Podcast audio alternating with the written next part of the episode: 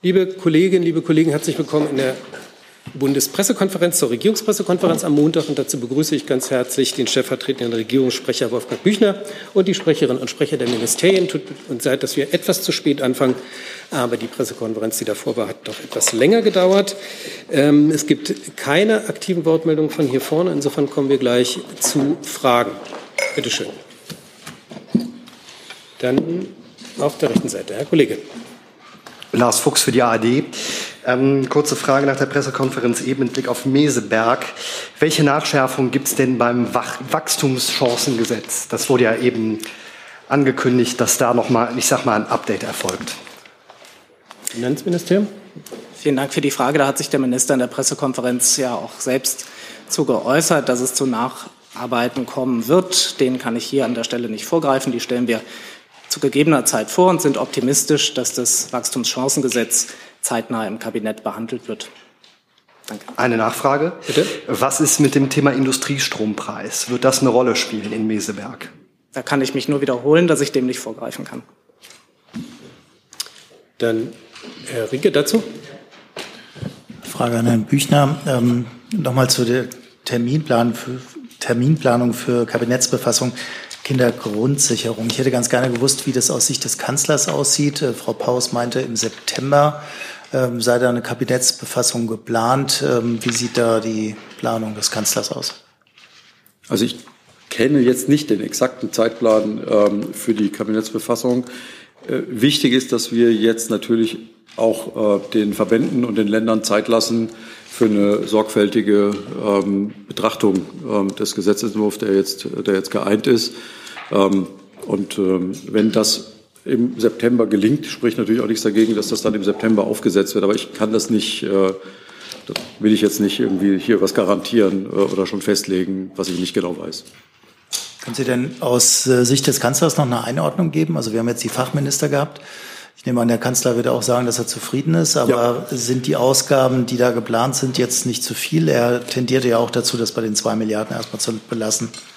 Nein, der, also der Bundeskanzler begrüßt es sehr, dass sich äh, die Bundesregierung jetzt auf ein Konzept für eine umfassende Kindergrundsicherung geeinigt hat. Ähm, er war ja immer sicher, dass es auch gelingen wird, äh, bis Ende August dort eine, zu einer politischen Einigung zu kommen. Und ähm, das ist jetzt ja so gelungen. Dann bleiben wir beim Thema im weitesten Sinne Meseberg erstmal. Gab es da noch eine Frage? Rode? Nee, das war ein anderes Thema. Dann können wir tatsächlich zu einem anderen Thema kommen. Ist das zu Meseberg? Dazu? Ja. Dann Herr Kollege. Ja, Nick Alipur, Euraktiv. Ähm, ich hätte eine Frage an das Finanzministerium bzw. Wirtschaftsministerium. Äh, uns wurde ja gerade in der Pressekonferenz, da wurde auch nochmal die Frage nach dem Industriestrompreis so am Rande gestellt. Ähm, jetzt mit der Einigung, ähm, da hatte der, der Herr Lindner gesagt, er will Meseberg jetzt nicht unbedingt vorgreifen. Heißt das, dass der Industriestrompreis unter Umständen dann da nochmal tatsächlich beschlossen werden könnte oder besprochen werden könnte? Das hat der Minister ja bisher immer ausgeschlossen.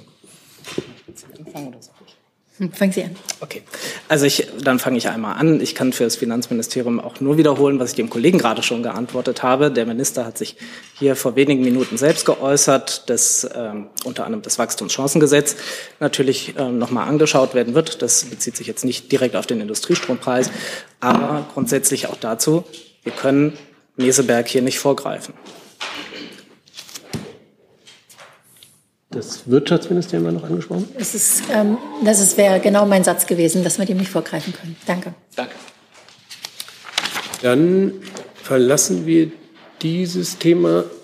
Neues Thema. Bitte, Herr Rode. Christian Rode, ZDF. Eine Frage an Herrn Büchner. Am Freitag hatten äh, Spiegel und ZDF berichtet, dass mutmaßlichen Nord Stream-Attentäter vor und nach dem Anschlag äh, in der Ukraine waren. Und ähm, im Bundeskanzleramt sei längst die Entscheidung gefallen, selbst wenn Ukrainer hinter dem Anschlag stünden, würde Deutschland weiter Waffen liefern. Also meine Frage, wie ist die Position des Bundeskanzlers? Liefert Deutschland weiter Waffen in die Ukrainer, auch wenn ukrainische Täter hinter dem Anschlag stecken? Also ich möchte überhaupt nicht mich an irgendwelchen Spekulationen beteiligen. Das vorneweg. Ähm, die Ermittlungen für die Ex, äh, über die Explosionen an Nord Stream Pipelines laufen grundsätzlich über den Generalbundeskanzler, äh, Generalbundesanwalt in Karlsruhe äh, und die Generalbundesanwaltschaft, ähm, der auch das äh, Bundeskriminalamt und die Bundespolizei ähm, beauftragt hat, äh, ermittelt seit Anfang Oktober in der Sache. Ähm, er hat die Hoheit über das Verfahren und Fragen zum Sachstand des Ermittlungsverfahrens selbst sind deshalb immer an die Generalbundesanwalt, an den Generalbundesanwalt zu richten. Die Bundesregierung gibt über diesen ganzen Sachverhalt keine Auskunft. Ähm, unabhängig davon ähm, und bitte nicht in Verbindung mit dem Teil 1, den ich gerade gesagt habe, steht natürlich ähm, das Wort des Bundeskanzlers. Wir unterstützen die Ukraine bei ihrer Verteidigung, solange wie das notwendig ist. Eine Nachfrage. Sie sprachen ja gerade die Ermittlungen der Bundesanwaltschaft an. Am 15. August hatte sich der Bundeskanzler vor Bürgern in Brandenburg festgelegt, dass die Ermittler der Bundesanwaltschaft keine Belege für die Verwicklung der USA in Nord Stream-Anschläge gefunden haben. Das sagte er dort wortwörtlich vor Bürgern. Warum äußert sich Bundeskanzler Olaf Scholz nicht in ähnlicher Deutlichkeit zu klaren Spuren der Ermittler Richtung Ukraine? Habe ich Ihnen gerade erklärt, äh, weil es dort ein, jetzt ein Ermittlungsverfahren äh, gibt, das beim Generalbundesanwalt liegt. Ähm, und ähm, da werden wir uns, solange dieses Ermittlungsverfahren läuft, äh, nicht weiter einlassen. Also zu den USA kann er sich äußern, aber zur Ukraine nicht. Das verstehe ich nicht. Ich kann Ihnen nicht mehr sagen als das, was ich Ihnen jetzt hier vorgetragen habe. Gibt es weitere Fragen zu diesem Thema, Herr Jessen? Ja, ähm, Innenministerin Faeser hat, äh, wenn ich das jetzt richtig erinnere, gesagt, ähm, nach dem Bekanntwerden dieser Rechercheergebnisse, sie gehe davon aus, ähm, dass gegen Täter äh, Strafverfahren, Anzeigen ähm, eingeleitet werden. Nur um das äh, sicherzustellen, das gilt auch für den Fall, wenn sich herausstellt, dass Täter in irgendeiner Weise mit Institutionen auch des Staates Ukraine zum Beispiel Zugehörigkeit zu Streitkräften äh, verbunden sind. Frage geht an mich oder ans BMI? Äh, das, gilt, das geht ans BMI. Also auch die Bundesinnenministerin hat in dem Spiegel-Interview ganz klar gesagt, dass sie nicht spekuliert, über Folgerungen, die aus den Ermittlungen möglicherweise dann irgendwann zu ziehen sein werden. Sie hat auch äh, genauso klar wie der Regierungssprecher Herr Büchner gerade auf die laufenden Ermittlungen des Generalbundesanwalts verwiesen und gesagt, dass sie sich erhofft, dass diese Ermittlungen des Generalbundesanwalts so viele Anhaltspunkte ergeben, dass äh, die Täter dieses Sabotageakts irgendwann auch vor Gericht gestellt werden können. Aber das ist ja sozusagen eine rechtsstaatliche Selbstverständlichkeit, ähm, dass ähm, Täter für eine solche Tat irgendwann vor Gericht gestellt werden sollen.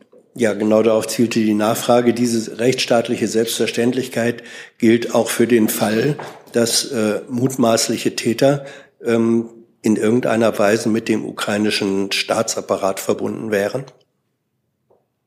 Auch das wäre ja Sache der Justiz, genau so etwas auch in einem Prozess aufzuklären und aufgrund einer Anklage des Generalbundesanwalts dann im Verfahren in einem Strafprozess genau so etwas zu klären. Das wäre ja dann Sache der Justiz. Weitere Fragen zu diesem Komplex? Das ist nicht der Fall. Hi, hier ist Tyler, ich filme das Ganze. Hier ist Thilo, ich äh, stelle dir die Fragen. Hier ist Hans, ich achte aufs Protokoll und stelle fest, wir sind unter drei. Heimliche Info nur für euch. Gar nicht so heimlich, kann man in den Infos lesen, wie man uns unterstützen kann. Nämlich per PayPal oder Überweisung. Weiter geht's. Neues Thema, Frau Kollegin. Claudia Kornmeier von der ARD an das BMI ähm, mit Blick auf unerlaubte Einreisen an der Grenze zu Polen. Da haben die Landesregierungen in Sachsen und Brandenburg am Wochenende wieder mehr nach mehr Unterstützung ähm, durch den Bund gefragt. Ähm, welche Art von Unterstützung, mit welcher Art von Unterstützung können Sie durch den Bund rechnen? Also mit welchem Art von mehr Unterstützung? Und hat sich irgendetwas an der Einschätzung geändert, vielleicht doch ähm, wie in Bayern auch ähm, wieder Grenzkontrollen einzuführen? Also diese Einschätzung hat sich äh, bislang nicht geändert. Die Bundesinnenministerin äh, selbst an der deutsch-polnischen Grenze und auch an der deutsch-tschechischen Grenze hat dort mit ihren Amtskollegen aus Polen und Tschechien Gespräche geführt und aber auch mit den jeweiligen Landesinnenministern.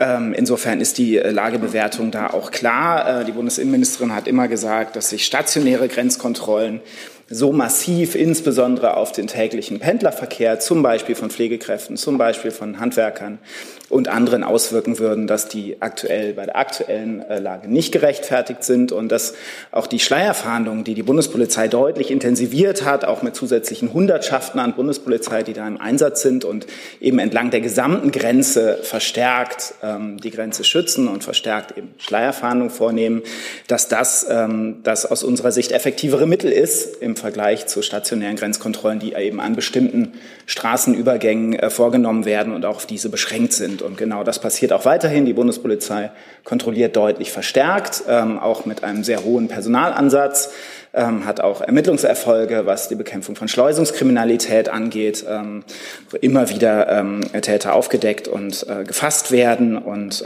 das ist das Vorgehen, wie es jetzt auch weiter so gemacht wird. Dazu weitere Fragen? Dann Herr Rinke, neues Thema. Eine Frage an das Bauministerium.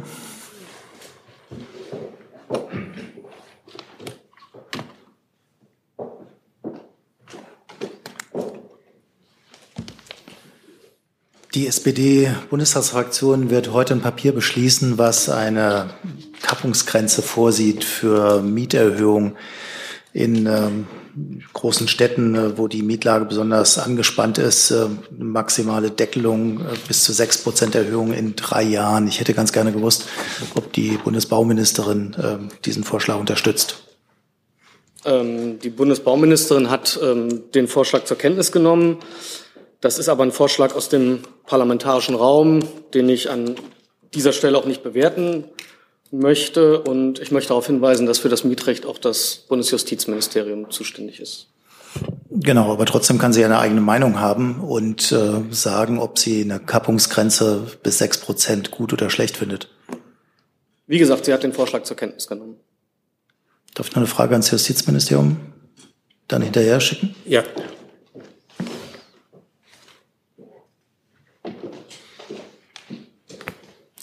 In diesem Zusammenhang hat äh, der SPD-Generalsekretär heute Morgen scharfe Angriffe gegen den Justizminister erhoben und ihm vorgeworfen, diese Veränderung des Mietrechts in Geiselhaft zu nehmen. Und ähm, Busch, Herr Buschmann würde Mieter viel Geld kosten. Was sagen Sie zu diesen Vorwürfen und wann kommt die im Koalitionsverein, Koalitionsvertrag vereinbarte Änderung des Mietrechts? Ja, ich glaube, da gilt das Gleiche, wie der Minister in der Vergangenheit schon mal gesagt hat. Da hat er sich ja auch geäußert, dass er zu diesen Vereinbarungen im Koalitionsvertrag steht und ähm, dass das auch kommen wird. Und das heißt, wann kommt die Reform? Weil wir haben jetzt die Hälfte der Legislaturperiode um. Ähm, das wird nach und nach abgearbeitet. Also es ist ja auch so, dass schon einige Vorhaben in Sachen Mietrecht aus dem Koalitionsvertrag, also dass zum Beispiel die ähm, die, ähm, die Aufteilung des CO2-Preises, das ist ja im letzten Jahr schon vereinbart worden, da haben wir ja mit dran gearbeitet. Und dann ist es ja auch so, ähm, dass es noch weitere Vorhaben gab, die Mieterinnen und Mieter ähm, entlastet haben. Das waren vor allem die Dezember-Soforthilfe und auch die Strom- und Wärmepreisbremse und die dazu flankierenden mietrechtlichen Regelungen, die wurden auch in unserem Haus äh, mitentwickelt und da hat man daran gearbeitet. Und das war in dem Fall erstmal vordringlich und das mit der Mietpreisbremse, die läuft ja noch bis zum Jahr Jahr 2025. Dementsprechend ähm, bleibt noch ein bisschen Zeit, um das dann auch rechtzeitig umzusetzen. Herr Sterner. Jetzt haben wir es genommen. Äh, Frau Benninghausen, Sie sagen, die Mietpreisbremse läuft ja noch bis 2025. Das ist ja nach dem Ende der Amtszeit dieser Regierung aller Voraussicht nach. Ähm, dennoch, also ich meine, der Zeitraum wird ja jetzt langsam noch ein bisschen enger. Ähm, Sie können uns keinerlei Hinweise darauf geben, wann denn Herr Buschmann gedenkt, das vorzulegen. Konkret kann ich es jetzt nicht sagen, aber äh, wie gesagt, der Minister hatte gesagt, er steht dazu und er wird es auch umsetzen. Herr Rinke dazu nochmal. Noch eine Frage an Herrn Büchner. Der Finanzminister hat gestern im Sommerinterview gesagt, dass nicht mehr alle Aspekte des Koalitionsvertrages umgesetzt werden sollten, weil sich einfach die Rahmenbedingungen geändert haben. Es gibt gleichzeitig aus äh, verschiedenen Parteien die Warnung, dass wenn man äh, die Mieten, Mieterhöhung zu sehr kappt, äh, die Bautätigkeit noch weiter zurückgeht. Deswegen hätte ich ganz gerne gewusst, ob Sie finden, ob der Kanzler findet, dass dieser Teil des Koalitionsvertrages nicht mehr umgesetzt werden sollte. Naja, also die Bundesregierung ist natürlich über all diese Themen äh, in einem intensiven Austausch. Ähm, wenn Sie den Koalitionsvertrag anschauen, dann ist ja auch richtig, dass nicht nur, dass, dass zum Beispiel äh, infolge des russischen äh, Angriffskriegs gegen die Ukraine sehr, sehr viele zusätzliche äh, Maßnahmen ergriffen wurden von der Bundesregierung, ähm, die vorher auch nicht im Plan standen. Insofern ist das natürlich auch immer, ähm, äh, ist, ist eine Arbeit einer Bundesregierung immer auch etwas, was lebt, was weiterentwickelt werden muss.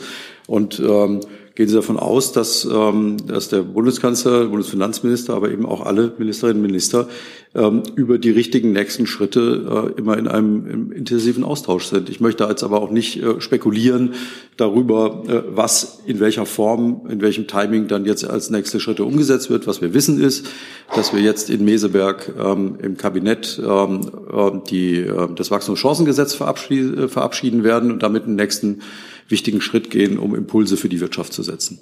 Aber das war nicht meine Frage gewesen. Meine Frage war gewesen, ob Teile des Koalitionsvertrages nicht mehr umgesetzt werden sollen. Darüber ist mir nichts bekannt und darüber möchte ich auch nicht spekulieren. Herr Jung dazu? Ja, zum Thema Mietrechte Büchner, welche Position hat denn der Kanzler? Ähm, der Justizminister möchte ja nicht dieses Prinzip der Indexmiete ändern, wo wenn die Inflation steigt, steigt ja auch die Indexmiete.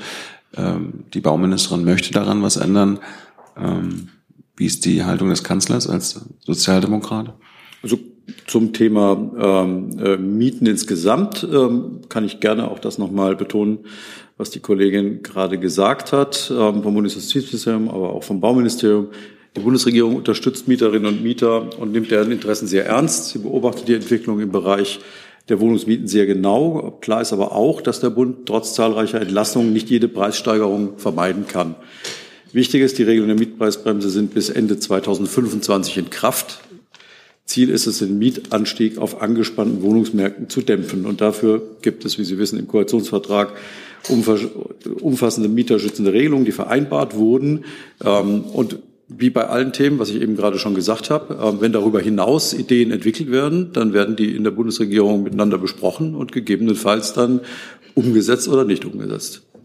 Aber wie passt denn, das, wie passt denn jetzt Ihr Satz zusammen, dass die Bundesregierung die Mieterinnen und Mieter unterstützt, wenn der Herr Buschmann ja den, die Vermieter unterstützt, indem er an dieser Indexmieten Regelung festhalten will. Das passt hervorragend zusammen, weil, wie auch ja. eben gerade schon betont wurde, sehr, sehr viele Maßnahmen zum Schutz und zur Unterstützung von Mietern schon umgesetzt wurden von dieser Bundesregierung. So wurde zum Beispiel ähm, äh, im Schnitt verdoppelten neuen Wohngeld Plus, von dem profitieren zwei Millionen Haushalte mit kleinem Einkommen. Ähm, es gab mit einer dauerhaften Heizkostenkomponente sorgt die Bundesregierung zudem dafür, dass die Menschen die steigenden Heizkosten bezahlen könnten. Und auch mit dem zweiten Heizkostenzuschuss äh, entlastet die Bundesregierung zielgerichtet rund zwei Millionen Menschen mit kleinem Einkommen. Hinzu kommen Härtefallregelungen für Haushalte, die durch die steigenden Energiepreise in besonderer Weise betroffen sind. Äh, und mit den Gas- und Strompreisbremsen wurden für die äh, Verbraucher die Preise gedeckelt. Ähm, und es gibt natürlich auch immer eine zweite äh, Seite der Medaille und dies, das ist die, dass wir natürlich auch dafür sorgen müssen, dass viele neue Wohnungen gebaut werden. Und auch da unternimmt das Bundesbauministerium, unternimmt die Bundesregierung sehr viel, dass, diese, dass die Baukonjunktur auch wieder Fahrt aufnimmt. Gibt es weitere Fragen zu diesem Thema? Das ist nicht der Fall. Ein neues Thema, Herr Jung. Ja, Thema ähm, ans Verteidigungsministerium und äh, Entwicklungsministerium. Ich fange mal bei Herrn Müller an. Äh, Thema Mali. Da gab es ähm, Thema Ortskräfte, Gefährdung der Ortskräfte, der direkten und indirekten. Da gab es jetzt eine Meldung, dass der sogenannte Islamische Staat behauptet, einen ähm, Mitarbeiter, einen indirekten Mitarbeiter der Bundeswehr vor Ort getötet zu haben. Ähm, haben Sie da eigene Erkenntnisse und ist die Bundeswehr als solche immer noch der Meinung, dass ihre Ortskräfte indirekt wie direkt äh, ungefährdet sind? Ja, der, der Vorfall ist uns aus den Medien bekannt und äh, wir prüfen aktuell den Wahrheitsgehalt und die Hintergründe der Informationen. Äh, diese Prüfungen dauern an und deswegen äh, kann ich Ihnen aktuell keine weiteren Informationen mitteilen. Grundsätzlich ist es so, dass wir natürlich, ähm, wir, sind, wir sind unserer Fürsorgepflicht für die lokal Beschäftigten bewusst. Und ähm, das äh, subjektive Bedrohungsempfinden dieser äh, Lokalbeschäftigten wird durch uns, wird durch das BMVG sehr ernst genommen. Im Fall einer Lageänderung oder einer Äußerung einer Gefährdung durch die Lokalbeschäftigten aufgrund ihrer Tätigkeit für uns werden wir äh, mögliche Maßnahmen prüfen. Dem äh, Minister, Minister Pistorius, ist wichtig in diesem Zusammenhang, dass eine zügige Finalisierung der ressortübergreifenden Abstimmung für den Umgang mit den Lokalbeschäftigten in den Einsatzgebieten äh, bald abgeschlossen wird. Aber meine Ausgangsfrage war ja, bisher haben Sie ja behauptet, dass die ähm, Ortskräfte in Mali praktisch nicht bedroht sind. Ähm, sind Sie immer noch der Meinung, genau, Frage auch an, an, ans Entwicklungsministerium, und können Sie uns mal Zahlen liefern? Also wir, wir können ja ein bisschen rausfinden, wie viel direkte Ortskräfte äh, für die deutschen Ort, äh, dort vor Ort arbeiten, also für die Entwicklungshilfe und die Bundeswehr. Aber geben Sie uns aber bitte auch die Zahl der Indirekten. Das war ja in Afghanistan auch immer ein großes Thema. Also wer für Subunternehmen arbeitet, dieses Opfer soll ja jetzt auch für einen Subunternehmer gearbeitet haben. Können Sie uns mal die Gesamtzahlen nennen? Für den Geschäftsbereich BMVG kann ich Ihnen mitteilen, dass wir 63 Lokalbeschäftigte äh, für, den, äh, für die Mission MINUSMA haben, davon 62 in Mali und einen Beschäftigten in, äh, im Niger, in Niamey. Mit allen sind wir in Kontakt. Insgesamt gab es 80 Lokalbeschäftigte während der gesamten Missionsdauer, äh, 17 Arbeitsverträge, also die 80 minus die 63 äh, sind regulär ausgelaufen beziehungsweise wurden nicht verlängert oder es erfolgten Kündigungen. Zu den ich sage mal, Werksvertragspartnern oder Werksvertragsnehmenden äh, kann ich Ihnen keine Gesamtanzahl nennen, weil ähm, es natürlich das Feld so weit aufgefächert werden kann, dass der Logistikmitarbeiter fernab der Truppe, fernab des Campus, der im Rahmen für ein Subunternehmen Aufgaben leistet, der ist uns gar nicht bekannt. Entwicklungsministerium? Ja den ähm, Mitarbeitenden, die für die Entwicklungszusammenarbeit in Mali tätig sind. Insgesamt sind es ungefähr äh, 600 ähm, Mitarbeitende. Das sind ähm, für die deutschen Durchführungsorganisationen GIZ und KfW rund 300 und für NGOs, Nichtregierungsorganisationen, die im Land tätig sind, ebenfalls um die 300 ähm, Personen. Ähm, für die deutschen Durchführungsorganisationen ähm, sind davon ungefähr 20 Personen unmittelbar entsandt ähm, als deutsche Fachkräfte. Und die Zahlen, die mir für die NGOs vorlegen, ähm, belaufen sich auf sechs deutsche ähm, Mitarbeitende vor Ort. Aber das sind jetzt genau die Zahlen, die wir schon kennen von Ihnen. Es geht darum, um die indirekten Ortskräfte. Die sind ja auch nachweislich gefährdet. Das war in Afghanistan so, das ist jetzt in Mali offenbar wieder so. Dieses Opfer war jetzt auch ein indirekter äh, indirekte Ortskraft, wie man so schön sagt. Bitte geben, uns, geben Sie uns doch diese Zahlen. Herr Jung, ich habe eine Antwort nichts hinzuzufügen und die Begründung habe ich Ihnen gerade genannt. Herr Schilek? Ich kann Ihnen keine ähm, darüber hinausgehenden Zahlen äh, liefern. Ähm, die indirekt von Ihnen indirekt genannten Mitarbeitenden beziehen sich dann wiederum auf Subkontrakte, die NGOs oder gegebenenfalls auch Durchführungsorganisationen schließen vor Ort. Ähm, die konkreten Zahlen, die wir ähm, vorliegen haben, beziehen sich auf die national Beschäftigten, die uns die NGOs oder unsere Durchführungsorganisationen nennen können. Ähm, darüber hinausgehende Zahlen liegen nicht vor. Ich kann ergänzen, wir sind mit allen Mitarbeitenden in Kontakt. Es gibt auch eingeübte Sicherheitsmechanismen und Unterstützungsmöglichkeiten. Und ähm, die werden natürlich laufend überprüft und auch zwischen den Ressorts ähm, sind wir da im laufenden Austausch. Weitere Fragen dazu? Dann Herr Steiner, neues Thema? Ja. Äh, dazu? Nee, pardon, bitte. Äh, ja, richtet sich an Herrn Büchner und Herrn Alexandrin, vermute ich mal ganz stark. Vor einem Jahr bei der ähm, Kabinettsklausur in Meseberg wurde die Digitalstrategie verabschiedet. Da würde ich dann doch ganz gerne mal wissen, was denn der Bundeskanzler sagt, wie denn die Digitalstrategie, so wie sie aufgestellt ist, denn bislang umgesetzt wurde und wie zufrieden er damit ist, respektive das BMDV mit dem zumindest teilweise also federführenden Minister dafür, wie zufrieden dort, äh, wie groß dort die Zufriedenheit ist. Die Einschätzung des Bundeskanzlers ist, dass wir eine sehr gute Digitalstrategie verabredet, äh, verabredet und verabschiedet haben und dass wir dabei auch gut vorankommen. Ja, dem kann ich mich gerne anschließen. Ähm, wie Sie wissen, ist diese Regierung angetreten, eben dieses Land deutlich digitaler zu machen. Und hier sehen wir in sehr vielen Bereichen große Fortschritte. Schauen Sie sich beispielsweise die äh, Verfügbarkeit äh, mit äh, Breitband an. Hier sind wir in Deutschland mittlerweile bei über 70 Prozent an gigabitfähigen Anschlüssen. Ähm, auch die Verfügbarkeit mit 5G hat in den letzten äh, oder in, sehr kurzer Zeit einen rapiden Anstieg genommen, so dass wir hier kurz vor der Flächenverfügbarkeit stehen. Ähm, auch die 4G und Sprachtelefonie Verfügbarkeit ist äh, in den letzten Jahren deutlich verbessert worden. Äh, wir haben hier an dieser Stelle auch schon häufiger geredet über die ähm, verschiedenen anderen Digitalbereiche. Das wäre zum Beispiel die Verwaltungsdigitalisierung. Hier haben wir mit der Digitalstrategie der Bundesregierung erstmalig ein, äh, eine Gesamtstrategie für alle Bereiche der Digitalisierung aufgesetzt, die mit Hebelprojekten unterlegt, auf die sich nun alle Bemühungen konzentrieren. Das heißt auch, die strategischen Punkte sind hier gesetzt und angegangen, äh, sodass die wesentlichen Projekte hier schnell vorankommen. Und vielleicht erlauben Sie mir unter dem Stichwort heute auch nochmal einen aktuellen Termin zu nennen. Der Minister ist gerade in Heilbronn äh, um hier eine strategische Kooperation zwischen Aleph Alpha und ähm, dem ähm, Innovationspark für Artificial Intelligence in Heilbronn ähm, beizuwohnen. Das ist ein Zeichen, das wir durchaus auch als Bestätigung unserer Strategie in Bezug auf künstliche Intelligenz und Digitalisierung sehen, nämlich hier einen Rahmen zu schaffen, der zum einen Investitionen in unserem Land, in Europa ermöglicht zum anderen es uns aber auch ermöglicht, unsere europäischen Werte in die aktuell stattfindenden Prozesse rund um die Themen Artificial Intelligence ähm, einzubringen und hier auch vertreten zu sein und mitgestalten zu können. Ich darf, eine Nachfrage, Herr Büchner, wenn Sie diese Zufriedenheit äh, so darlegen. Äh, aus der Wirtschaft kommt heute sehr explizite Kritik, dass ein Großteil der in der Digitalstrategie vorgesehenen Maßnahmen ähm, nach wie vor entweder in Vorbereitung ist oder noch nicht einmal zur Umsetzung begonnen wurde. Da würde ich gerne wissen, wie sieht das der Bundeskanzler?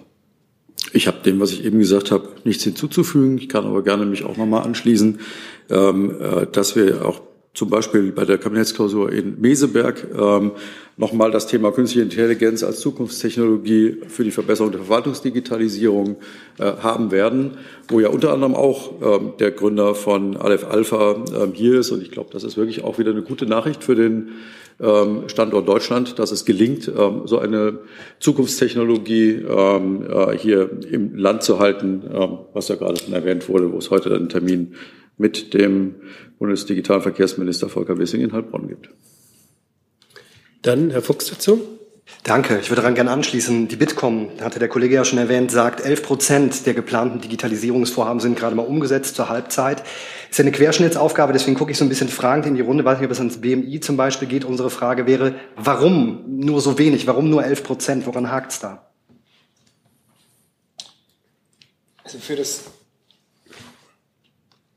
für das BMI kann ich antworten, dass die Verwaltungsdigitalisierung natürlich alle staatlichen Ebenen betrifft und die allermeisten ähm, Verwaltungsleistungen von den Kommunen und den Ländern zur Verfügung gestellt werden. Ähm, und nicht vom Bund, ähm, Teil auch vom Bund, aber der allergrößte Teil auf der kommunalen und der Länderebene.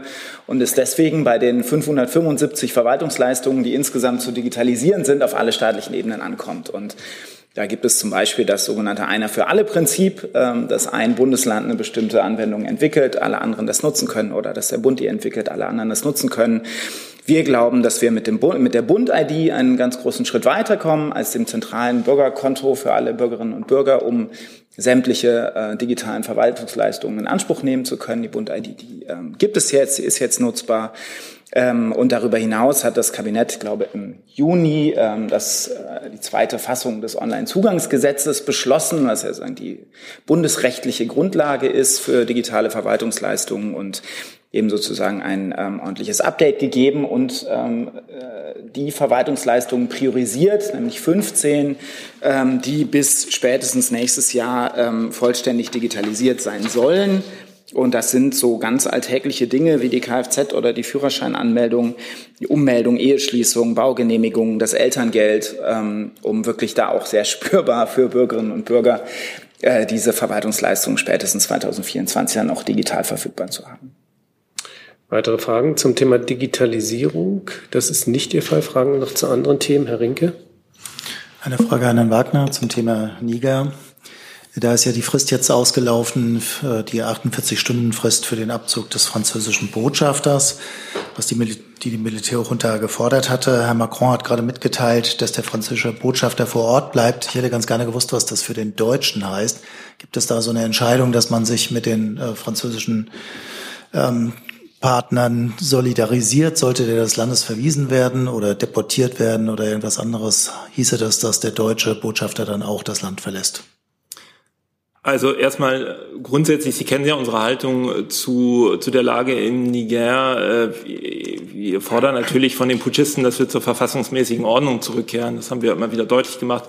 Sind dazu auch natürlich mit unseren Partnern in enger Abstimmung. Ähm, wir stehen da natürlich erst einmal hinter ECOWAS und den Bemühungen von ECOWAS in der Region ähm, äh, da sozusagen darauf hinauszuwirken, dass die Putschisten wieder zur verfassungsmäßigen Ordnung zurückkehren und das Land da wieder zurückführen. Ähm, was jetzt diese Nachricht angeht, ich habe gerade die Nachricht auch erst im Ticker gesehen, also wir sind da natürlich in enger Abstimmung. Sie haben ja gesehen, dass am Wochenende äh, auch Falschmeldungen gab, ähm, dass äh, der deutsche Botschafter von einer solchen Maßnahme betroffen sei. Das stimmt ausdrücklich nicht. Uns ist keine Ausreiseaufforderung äh, äh sozusagen übermittelt worden. Ähm, wir sehen natürlich mit Sorge, dass die Militärjunta da Stimmung gegen die Franzosen macht und äh, schauen jetzt mal beobachten äh, und sind, wie gesagt, in enger Abstimmung, wie sich die, wie sich die Sache weiterentwickeln wird. Darf ich kurz nachfragen? Ähm, bei dem französischen Außenbotschafter hat sich das ja entzündet an der Frage, dass er sich geweigert hat, mit dem Außenminister der Junta zu reden. Gibt es eine Aufforderung an den deutschen Botschafter, mit dem Außenminister zu reden und würde dieser Bitte nachkommen? Also sehen Sie es mir nach, dass ich natürlich detailliert äh, hier jetzt nicht ins Detail gehen kann. Unsere Haltung zur Junta und zur Lage im Niger ist ja sehr klar, die habe ich eben dargelegt. Ähm, wir haben vor Ort auf technischer Ebene Gesprächskanäle, einfach sozusagen, was auch den Betrieb der Botschaft natürlich betrifft. Aber ähm, ich kann jetzt von hier aus äh, sozusagen das nicht kommentieren, ähm, was da von, von, von Seite der, der, der Junta ins Feld geführt wird. Herr Steiner? Ja, äh, Herr Wagner, nur ganz kurz zum Verständnis. Ähm, der deutsche Botschafter ist aber momentan dort im Land, beziehungsweise war zumindest zu Beginn der Regierungspressekonferenz noch im Land. Das ist mein Stand. Der deutsche Botschafter ist vor Ort, ja. Dann neues Thema Jessen. Ja, ich habe eine Lernfrage. Ich weiß nicht, ob ich die an Herrn Büchner oder ans äh, Justizministerium richten kann. Ähm, der Oppositionsführer hat gestern in einem Sommerinterview wahnsinnigen Bürokratiewust durch Gesetzesvorhaben der Ampelkoalition äh, beklagt. Ähm, er hat gefordert, Gesetze zu stoppen, wie etwa Cannabisgesetz äh, oder das Heizungsgesetz wegen, wegen der Bürokratie. Und er hat gefordert, dass generell jedes Gesetz überprüft werden müsse, wie viel zusätzliche Bürokratie das eigentlich auslöst. Meine konkrete Frage ist, gibt es eine solche Überprüfung, äh, die Folgen, die Folgen an mehr Bürokratie durch neue Gesetze im Verfahren generell oder müsste das neu eingeführt werden? Ähm, oder ist das, was Friedrich Merz da fordert, nur eine eher wohlfeile äh, Forderung eines Oppositionsführers? Wer möchte? Ja, also Bürokratie Abbau ist ein zentrales Anliegen dieser Bundesregierung. Es ist, äh, man könnte sagen, ja auch gut, wenn der Oppositionsführer ähm, oder auch ähm, äh, Vorsitzender der Partei, die ja auch lange für die Regierung verantwortlich war, jetzt auch findet, ähm, dass die Bürokratie abgebaut oder zurückgeschnitten werden soll.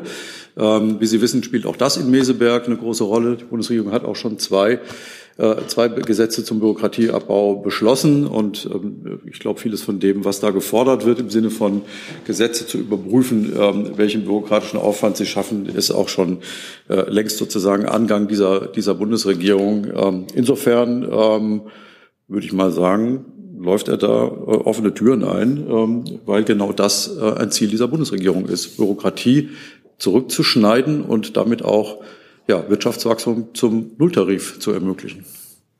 Eine Nachfrage an äh, das Umweltministerium als für die Atomaufsicht zuständig ist.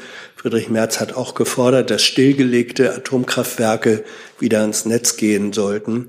Ähm, was wäre Grund oder auf Grundlage der derzeitigen Rechtssituation dafür notwendig? Was würde das an Gesetzesveränderungen gegebenenfalls an zusätzlicher Bürokratie bedeuten? Das äh, ist natürlich eine hypothetische Frage, weil die Bundesregierung nicht darüber nachdenkt, äh, stillgelegte AKW wieder in Betrieb zu nehmen. Äh, wie Sie wissen, äh, hat die Bundesregierung die gesetzlichen Vorgaben geschaffen, damit Mitte April die letzten drei verbliebenen AKW vom Netz äh, genommen werden können. Danach beginnt ein Rückbauprozess. Also die Betreiber haben dann ein Interesse daran, wegen bestimmter technischer Fragen und wegen bestimmter kostenmäßiger Erwägungen schnell zurückzubauen. Das heißt, der Rückbau ist vermutlich schon im Gange. Da müsste Herr Merz aber dann bei den Betreibern nachfragen und äh, wie man dann äh, wirklich äh, AKW wieder in Betrieb nehmen würde, da will ich mich hier gar nicht detailliert einlassen, weil mir äh, bei den Äußerungen von Herrn Merz auch ein bisschen die äh, Detailliertheit fehlt. Also er hat nicht dazu gesagt, welche AKW er genau meint, ob er äh, AKW äh, neu bauen möchte in Deutschland. Äh, man kann grundsätzlich sagen, dass Atomkraftwerke Hochrisikoanlagen sind aus unserer Sicht. Also das heißt, ähm, äh, man braucht umfassende Sicherheitsprüfungen, um äh, AKW in Betrieb zu halten und auch wieder in Betrieb zu nehmen. Also wir haben immer die Diskussion gehabt bei den drei verbliebenen AKW. Äh, da gab es eine fehlende sogenannte, jetzt fehlt mir der Begriff SPÜ, periodische. periodische Sicherheitsüberprüfung, genau die äh, bei diesen drei AKW hätte anberaumt werden müssen, wenn man sie noch länger hätte laufen äh, lassen wollen als Mitte April. Da hat uns die EU-Kommission auch eindeutig gesagt, das muss der Fall sein. Und so eine PSÜ äh, ist ein unglaublich tiefgreifendes, umfassendes Verfahren. Da wird sozusagen geschaut, entspricht, die Anlage noch dem derzeitigen Stand von Wissenschaft und Technik. Man muss davon ausgehen, dass diese AKW diesen Stand nicht mehr erfüllen würden, weil die PSÜ äh, über ein Jahrzehnt nicht gemacht wurde. Äh, das heißt, allein unter Sicherheitsaspekten wäre das ein hochproblematischer Prozess, weil man äh, die äh, Anlagen wahrscheinlich umfänglich nachrüsten müsste zu enormen Kosten ähm, mit offenem Ausgang des Prüfverfahrens. Ergänzen bitte. Bitte. Ähm, es gab ja in der vergangenen Legislatur, in den vergangenen Legislaturen bereits drei Bürokratieentlastungsgesetze, die für die Wirtschaft jetzt nicht so viel Entlastung gebracht hat. Wir versuchen da neue Wege zu gehen. Also jetzt nicht mit Proforma-Gesetz, sondern mit sogenannten Praxischeck. Das haben wir sehr gut, ähm, was äh, die, das Solarpaket angeht. Umgesetzt, da hatten wir im letzten Jahr ähm, ein, ein Praxischeck. Also wir haben mit uns mit ähm, Expertinnen, Experten vor Ort unterhalten, ähm, nachgefragt, was ist wichtig für die Anwendungen, haben das im Solarpaket dann umgesetzt. Und so ein Praxischeck soll unter, auch, unter anderem auch für die Berichts- und Informationspflichten für Unternehmen erfolgen. Also das ist ein Einsatz für Bürokratieentlastung als Beispiel. Danke für den Nachtrag. Dann habe ich Herrn Jung noch auf meiner Liste. Ich wollte mal zum Thema äh, Erweiterung der BRICS ähm, fragen, Herr Büchner. Ich hatte da von Herrn Scholz äh, bisher noch nichts gehört. Begrüßt dann der Bundeskanzler, dass ähm, diese BRICS-Vereinigung sich erweitert mit Ägypten, unter anderem Saudi-Arabien, Iran, Äthiopien. Ja, wir haben natürlich die Ergebnisse des Gipfels äh, der BRICS-Staaten zur Kenntnis genommen. Für uns ist es selbstverständlich, dass jeder Staat über die Zusammenarbeit mit anderen Staaten frei entscheiden kann. Die Bundesregierung strebt eine Welt an, in der die Staaten zusammenarbeiten. Grundsätzlich unterstützt die Bundesregierung daher Initiativen für mehr Multilateralismus, solange diese auf dem Boden der UN-Charta stattfinden. Und das klare Bekenntnis der BRICS zu den Vereinten Nationen und zur Charta der Vereinten Nationen ist richtig und wichtig. Ähm, die Bundesregierung und auch der Bundeskanzler ähm, arbeitet ähm, partnerschaftlich und auf Augenhöhe mit den Ländern des globalen Südens zusammen. Ähm, Sie erinnern sich vielleicht, dass der Bundeskanzler ja ähm, während der G7-Präsidentschaft ähm, zum G7-Gipfel in Elmau auch die ähm, Staats- und Regierungschefs ähm, von Indonesien, Senegal, Argentinien, Indien und Südafrika eingeladen hatte, beispielsweise. Ähm, und insofern ist genau das unser Ansatz, dort die Beziehungen gut weiterzuentwickeln. Und in vielen Bereichen haben wir gemeinsame Interessen mit diesen Staaten. Allen voran gilt es die Stärke des Rechts und nicht das Recht des Stärkeren ähm, zu fördern. Wir wollen eine regelbasierte internationale Ordnung, die alle Staaten schützt. Und dazu sind wir uns einig, dass wir den Multilateralismus reformieren müssen, damit er den heutigen Gegebenheiten gerecht wird. Wir setzen uns dafür ein, für eine Reform des UN-Sicherheitsrats und für die Aufnahme der Afrikanischen Union in die G20. Ähm, ich wollte mal zu dieser geopolitischen Komponente kommen, jetzt mit der Erweiterung. Äh, wenn man sich anguckt, äh, Ägypten, Äthiopien, Saudi-Arabien, Iran, äh, das sind Staaten, die wichtige Handelswege auch für deutsche äh, Schiffe und europäische Schiffe kontrollieren. Suezkanal, der Golf von Aden. Ähm, macht sich die Bundesregierung dort Sorgen, wenn sich diese äh, Staaten jetzt sind ja jetzt ähm, vereinigt in äh, BRICS, wenn die BRICS da die Daumenschrauben an, anlegen und dann irgendwann mal westliche Schiffe, Schiffe nicht mehr durchlassen könnten? Das sind ja meine Hypothesen und Spekulationen, die mhm. ich hier jetzt nicht einordnen möchte. Zu, grundsätzlich zur Haltung der Bundesregierung ähm, zum, ähm, zum, ähm, äh, zum Gipfel der BRICS-Staaten habe ich Ihnen ja gerade meine Einschätzung gegeben. Weitere Fragen dazu? Dann Herr Rinke, noch ein neues Thema. Auch eine Frage an Herrn Büchner. Es geht um Herrn Aiwanger. Ich hätte ganz gerne gewusst, ähm, ob der Kanzler besorgt ist, dass es gegen einen Vizeministerpräsident eines einem der Bundesländer Antisemitismusvorwürfe gibt, äh, weil er entweder Verfasser oder möglicherweise Verbreiter von antisemitischen Pamphleten war. Ja, diese, diese ganze Geschichte ist natürlich tatsächlich äh, äh, ja, wirklich also dieses Flugblatt, das ist, ist, eine, ist eine wirklich abstoßende Geschichte, das kann man nicht anders sagen. Und unabhängig davon, ähm, wer dieses Flugblatt nun dann verfasst und verbreitet hat, ähm, es handelt sich da um ein wirklich furchtbares, menschenverachtendes Machwerk. Äh, das muss aus Sicht des Bundeskanzlers auch alles umfassend und sofort aufgeklärt werden und müsste dann gegebenenfalls auch ähm, politische Konsequenzen haben für die Aufklärung der Vorwürfe gegen den stellvertretenden bayerischen Ministerpräsidenten ist allerdings die ähm, Landesregierung äh, des Freistaats Bayern zuständig. Können Sie das noch ein bisschen präzisieren, was Sie meinen mit politischen Konsequenzen? In welchem Fall genau müssten die kommen?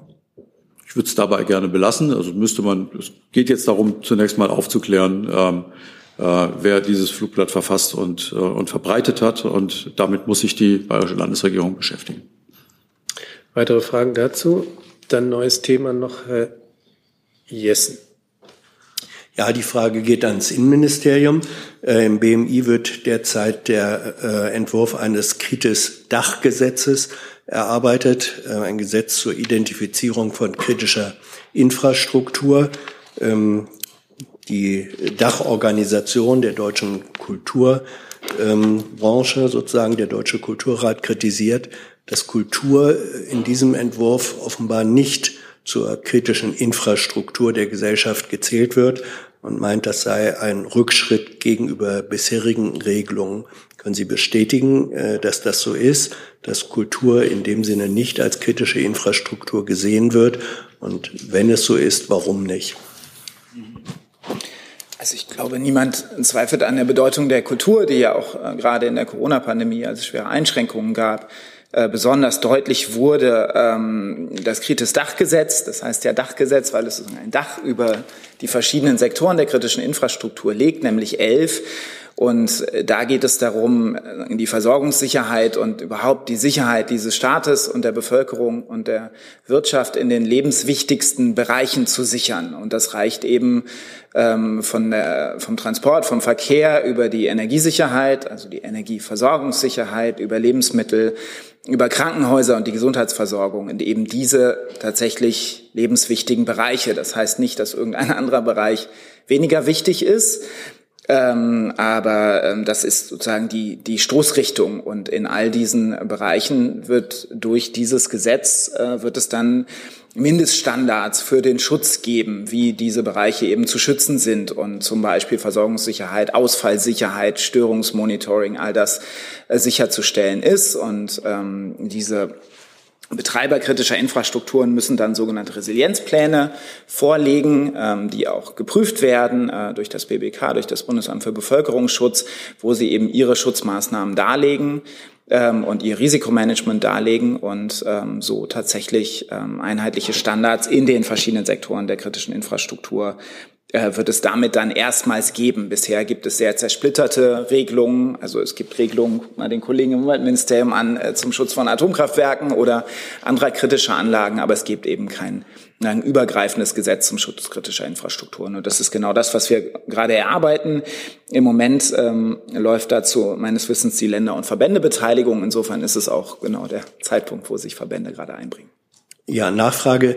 Ähm, ich nehme jetzt Ihre Einführung, ähm, dass Sie sagen, äh, Kultur sei sozusagen für das Funktionieren von Gesellschaft, gerade in Krisenzeiten, Sie haben Pandemie erwähnt, ähm, von kritischer Bedeutung, also sozusagen in einem, soll man sagen, in einem Bedeutungssinne kritische Infrastruktur, äh, Infrastruktur, wenngleich nicht unter den Sicherheitskriterien, wie zum Beispiel man es bei Versorgungsleitungen oder Einrichtungen hätte, äh, wäre es dann eine Möglichkeit, sozusagen diese äh, äh, Bedeutung ähm, der Kultur als kritische Infrastruktur für gesellschaftliche Funktionalität, dennoch in äh, äh, einer Präambel oder so des Gesetzes, ohne dann mit Sicherheitsmaßnahmen oder Kriterien behaftet aufzunehmen. Ist so etwas in der Diskussion? Also meines Wissens nicht. Ähm ich möchte jetzt auch nicht in einen Wettbewerb eintreten, was, was wichtiger ist. Ich habe versucht zu beschreiben, worum es geht bei dem Schutz kritischer Infrastrukturen im Sinne dieses Gesetzes. Ähm, und die Kultur zu schützen und zu bewahren und zu fördern, ist äh, ganz sicher eine, eine ganz zentrale Aufgabe auch des Staates aber die spielt jetzt nicht sozusagen in diesem Bereich, wo es wirklich um den physischen Schutz von Anlagen, von bestimmten kritischen Infrastrukturen, Ausfallsicherheit ähm, und solche Themen geht.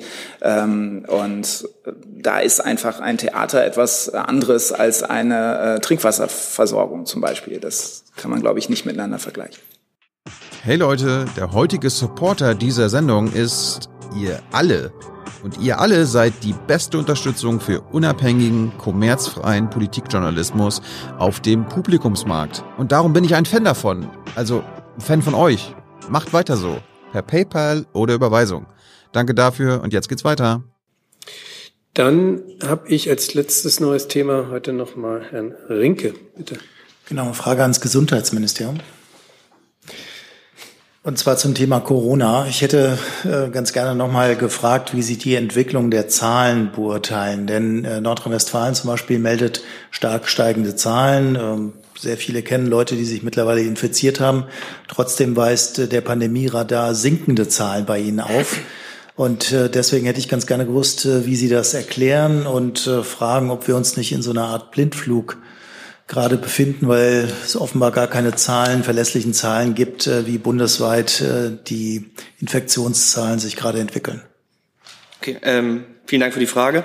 Ähm, erstmal grundsätzlich die Infektionen steigen zwar, liegen aber derzeit noch auf einem niedrigen Sommerniveau. Wie Sie wissen, bildet das Pandemieradar äh, nur die Meldung ab. Ähm, wir gehen aber auch davon aus, dass nicht alle Fälle, Fälle gemeldet werden. Ähm, und das führt dazu, siehe Pandemieradar, dass auf einem so niedrigen Niveau äh, Schwankungen schwer abzubilden sind. Ähm, aber bleiben halt bei derzeit sind wir auf einem niedrigen Sommerniveau.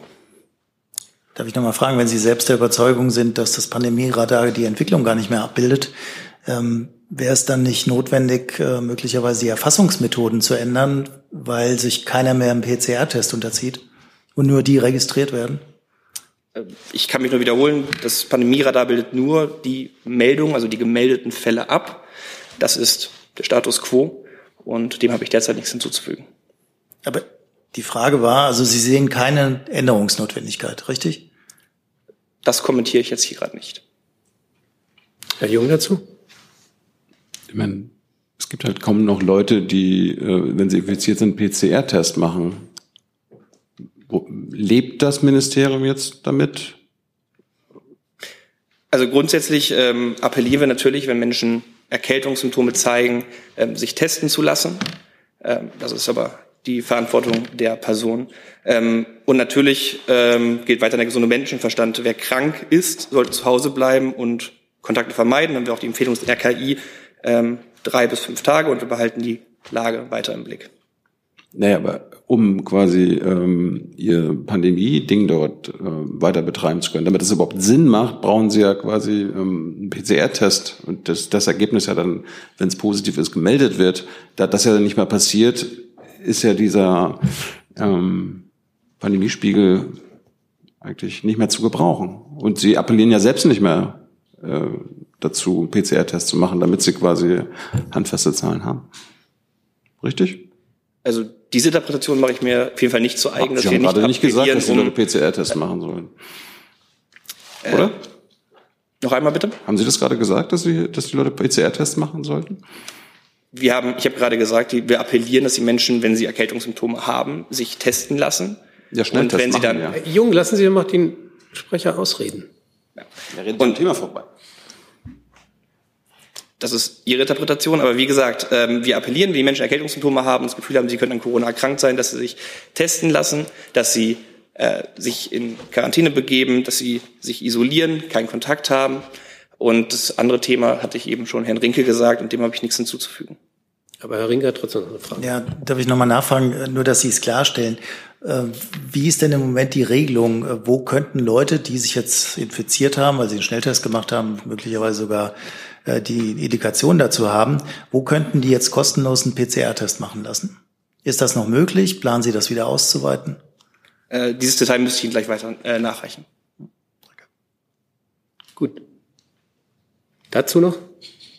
Genau, die, genau zu dem Thema. Ähm, die Innenministerin Faeser ist, glaube ich, auch an Corona erkrankt, hat sie äh, per Twitter. Wie geht es ihr? Und zweitens, wie wurde es bei ihr festgestellt? Ja, also ihr geht es soweit gut. Äh, Sie kann im Moment keine Termine wahrnehmen aufgrund der Corona-Infektion, was sehr schade ist und dazu führt, dass sie im Moment von zu Hause aus arbeiten muss. Hat sie einen PCR-Test gemacht oder wie wurde es festgestellt? Ja, sie hat einen bestätigten PCR-Test und daraufhin haben wir das dann auch bekannt gemacht. Dann sind wir heute durch mit dem Programm. Ich bedanke mich ganz herzlich für die Aufmerksamkeit und fürs Kommen. thinking